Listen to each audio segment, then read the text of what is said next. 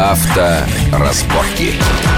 Итак, мы продолжаем обсуждать в нашей большой автомобильной программе последние новости автомобильной жизни и новинки автопрома. Итак, вот Юрий Рюков, замглавного редактора газеты «Клаксон», рассказывает ситуацию о том, что уважаемые люди, авторитетные, которые покупают там Мерседес S-класс или там что-то даже подороже, они интересуются, нельзя ли как-то с помощью, там, не знаю, профессионалов подыскать человека, на которого записать машину, потому что платить там 50 тысяч рублей или там 60 тысяч рублей налога в год автомобильного как-то вот не хочется. И что? Да, именно так. И, естественно, ну, понятно, что мы не оказываем помощь в таких ситуациях, но проблема есть. И она действительно сейчас существует. И, допустим, предположим, а, камера ловит дорогущий там Mercedes, BMW, Audi, неважно, за какую-то адскую скорость в городе, превышение максимальная квитанция, максимальный штраф, высылают там по месту там, регистрации водителя, кому принадлежит там Не бабушка. водителя, собственника. Ну, собственника, да. да, да, извиняюсь, собственника. Это бабушка, что будет? Да, она, может быть, в почтовый ящик даже не заглядывает. На это все и рассчитано. Это А квитанция. бабушку потом то- выпустят за границу. то бабушка никогда туда не собирается ехать. Там, ну, то есть, э, не будет система работать. Скажи, а вообще сбора. распространена вот эта э, у нас сейчас там в Москве или в каких-то других городах вот такая система э, регистрации машин на подставных лиц? Насколько это распространено? Или все Я не назову, конечно, там какой-то процент, но Ну, то, что процент. это явление распространенное, да, однозначно это так. Особенно, скажем так, из тех людей, которые, в общем-то, накопили уже на солидную машину, готовы на нее потратить. Может быть, это слегка подержанная машина, но которые не готовы швырять деньгами, они все-таки еще их считают. Чихущий доход еще Конечно, не конечно. велик. Поэтому, да, это действительно проблема существует, и рано или поздно ее придется Андрей, решать. твое мнение? Но мое мнение, что обходят еще и совершенно другим, гораздо более простым путем, чем, Транзиты. чем искать старушку в какой-нибудь области. Абсолютно верно, транзиты, и можно совершенно спокойно ездить и, не- и платить штраф за то, что машина не поставлена на учет. Самое интересное, что транзит мы видим, по крайней мере, в Москве, что оно и на бетономешалках, оно, и на драных девятках зубилах, и на драных нексих, но при этом на новейших, крутых Мерседесах, Каенах, самых дорогих последних марок, и спокойненько себе рассекают. Но, опять же, вот э, м, с 1 сентября вступает э, поправки в закон, который будет резко увеличить штраф, увеличивать штраф за первый раз, а за второй раз там вообще какие-то большие деньги, измеряемые там многими тысячами рублей, и даже изъятие автомобиля. Бел- Белорусские номера пойдут в ход Может еще быть. больше просто. А это братский народ, мы, да, единое государство, что, как бы, да, поэтому да, тут ничего не да, сделаешь. да. Потому что с литовскими тоже сейчас предполагается создание единой базы данных, и наши сотрудники ГАИ могут пробить по базе данным общеевропейской, э, что этот такой-то Альги- Альгидес Мацкавичус там, да, владеет этой машиной житель Литвы, но ему придет штраф, потому что он собственник, и он дал гендоверенность вот какому-то... э, Знаете, я тут видел потрясающее устройство. Это такой треугольник, который ставится вместо номерного знака, и в нем крутится по очереди три номера. Как первый, это? Первый это который а, официальный, полученный э, ГИБДД, машина зарегистрирована, все в порядке. Второй белорусский, а, украденный, видимо, с какого-то автомобиля. И третий просто рамочка от э, номера. Без всего. И, пожалуйста, я еще раз возвращаюсь к тому, что у нас- Расскажи, дайте две. Сколько стоит, как, прекрасная чего, штука. как устанавливается. Э, Я просто видел, как э, сотрудники ДПС э, рассматривали, как это по пульту работает. Он с пультом. Ну, то есть водитель с пульта, конечно, да, Да, да, да, все. И, э, пожалуйста, мы говорим опять о той самой пресловутой электронной системе, которая все это контролирует. Он выезжает на дорогу, он прекрасно понимает, что, он, не скажем, на третьем транспортном кольце, где много камер, нет ни одного сотрудника ДПС. Нажал и поехал. И все. И ему абсолютно все равно, куда придет этот штраф. Он никуда не придет. Он никуда не придет. Вот и все. А если куда-то придет, ну куда-то на деревню дедушки, это все. То есть, э, еще раз повторюсь, что эта автоматизация приводит к тому, что появляется всевозможные ухищрения, как бы обмануть А электронику. вот на Западе, где автоматизация давно, вот такого рода явление сильно распространено? Вот Попадалось не, не готов ответить насчет распространенности, опять же, но э, то, учитывая, какие наказания, допустим, в той же Австрии, насколько я помню, за не просто антирадар, а за радар-детекторы даже. Соответственно, такие прецеденты наверняка были. А учитывая, что есть, э, опять же, куча приезжих граждан, которые предпочитают, так сказать, сэкономить на местных там налогах, платежах и прочее, то наверняка тоже такая проблема существует. И не случайно это все появляется, и не только у нас, ведь э, есть и заимствование технологий происходит. Например, вот мы обсуждали, да, сейчас вот этот замечательный треугольничек, э, но есть и более простые вещи. Например, э, это не то, что всякий какой-то китайский спрей, которым там э, распыляют там на номер. Я своими глазами видел э, наклеечка прозрачная, э, практически незаметная, буквально вот с двух метров, э, которая клеится на номер. А а поскольку камеры работают там в инфракрасном режиме, например, в темное время суток, эта наклеечка превращает цифру, допустим, 3 в цифру 8. Мгм.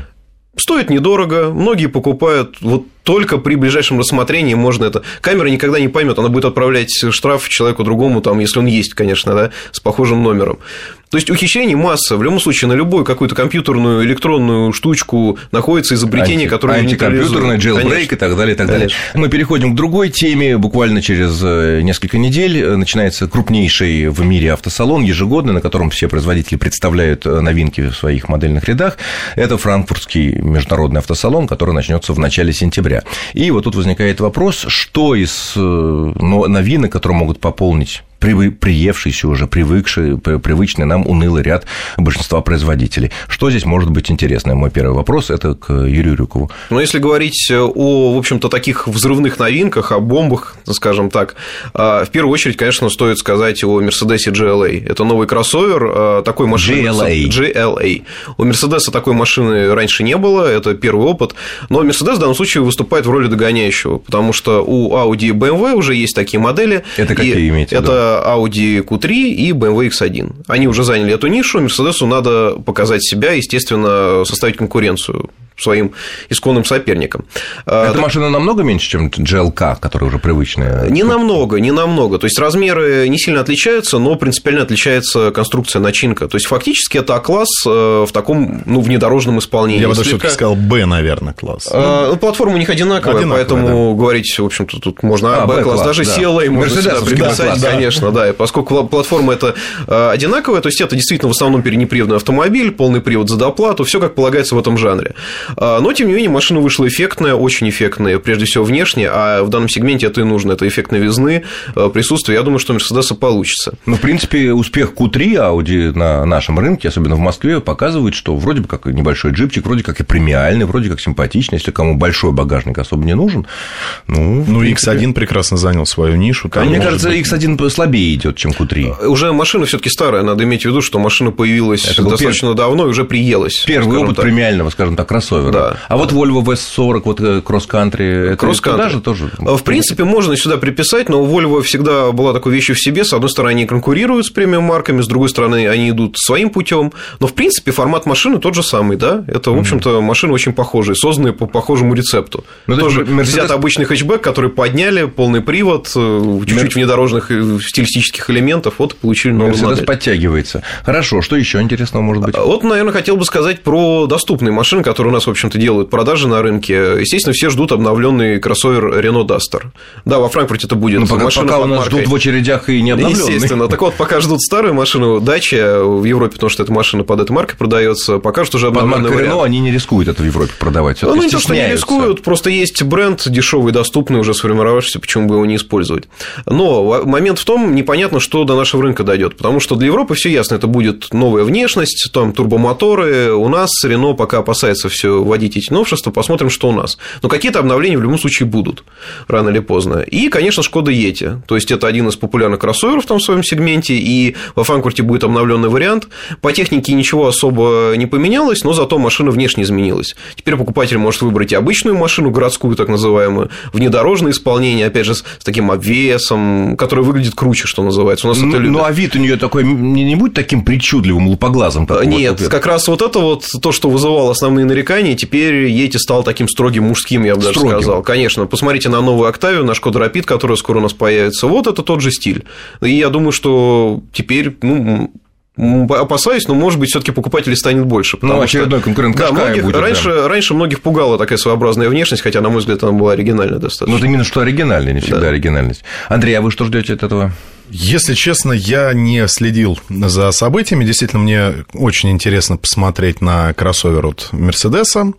А, с точки зрения продаж Дастера в России, я думаю, что пока Рено пытается полностью обосноваться на ВАЗе, и пока будут производиться, там же целая линия по моторам построены и тому подобное, они будут очень внимательно смотреть на те компоненты, которые есть здесь, чтобы делать из этого максимально бюджетный автомобиль. Но при этом, чтобы локализация не повлияла сильно уж так уж на качество. Да, фотографии я уже видел. Мне машина, ну, мне он, в принципе, сразу нравился, потому что очень, очень правильный мужской точно попадающий в аудиторию автомобиль, ну и шикарная ценовая политика. Да, Но просто внутри это не очень удобный. Да, ну внутри он совсем простенький, ну что Он вы. совсем простенький и, не- И неудобный, И да, неудобный, да. так. Вот как это? Тут Но либо- цена окупает все. Да, но э, нет, тогда Нива. Ну, Нива еще более неудобный. Тогда прибавить немножко денег, и получается либо Кашкай, либо, ну, едете Ну, там. там нет, там уже не- немножко, там уже прилично, потому что э, за Дастером-то, если помните, выстроились очередь как раз на самые бюджетные версии. Это люди, которые уже не хотели покупать. Один, двигатель 1.6, э, Да, ручка, да, и передний полный- привод. Ну, полный Ну, привод. народный, пол- народный полный привод, да, Да, действительно. да. Ну, поэтому- какой народный? У Нивы-то другой при- полный привод, более серьезный, чем у Дастера. У Дастера Нет. обычный... Ну, многим, многим полный привод, так- такой серьезный полный привод, как у него, он просто не нужен. Кто у нас аудитория Дастера? В основном там и дачники, те, которым ну, проехать, в общем-то, Последнюю надо милю. по грунтовочке, Абсолютно да, чуть-чуть недалеко. Размыло дорогу, не могу выехать на переднем приводе. А так, если все четыре вроде крутятся, То можно быстро поехать и попасть в кювет, да? Вот. Ну, вообще там новинок очень много, поэтому я думаю, что стоит следить прямо за выставкой. Появится много интересной Ну, это информации. мы отдельно сделаем программу, конечно, и до, и после, и так далее. Еще одна интересная тема, которая продолжалась на этой неделе обсуждать, это тема парковок в центре Москвы. Э, Ясно, что основные решения будут приниматься уже после выборов. Э, Были слухи о том, что скоро будет распространена платная парковка в пределах Садового кольца, а, там уже и третье кольцо недалеко. Вот, на ваш взгляд, а мы знаем, что в крупнейших западноевропейских городах э, парковку в черте города за редчайшими исключениями везде платная да, под землей или на земле. Вот, на ваш взгляд, ваш экспертный прогноз, через сколько лет или месяцев парковка в пределах МКАД будет платной? Юрий. Э, В пределах МКАД не знаю, но в пределах Садового кольца я думаю, что год-два, потому что уже действительно объявленный конкурс на закупку оборудования и все такое. Но вопрос в том, что в центре это сделать немного проще. Э, Почему я говорю, не берусь делать прогноз относительно всего города? Очень сложно, особенно в спальных районах, все это будет организовать. это и площади другие, это Понятно, возможности коротко, другие, парковки. Время но- кончается, к сожалению. Андрей. Я думаю, что как раз э, ТТК это будет той границей, где будет действительно... То есть в обозримом э, будущем зона. остановится на ТТК. И, возможно, уже очень скоро. И, наверное, это правильно, потому что другого выхода. Ну, нет выхода, конечно, хотя...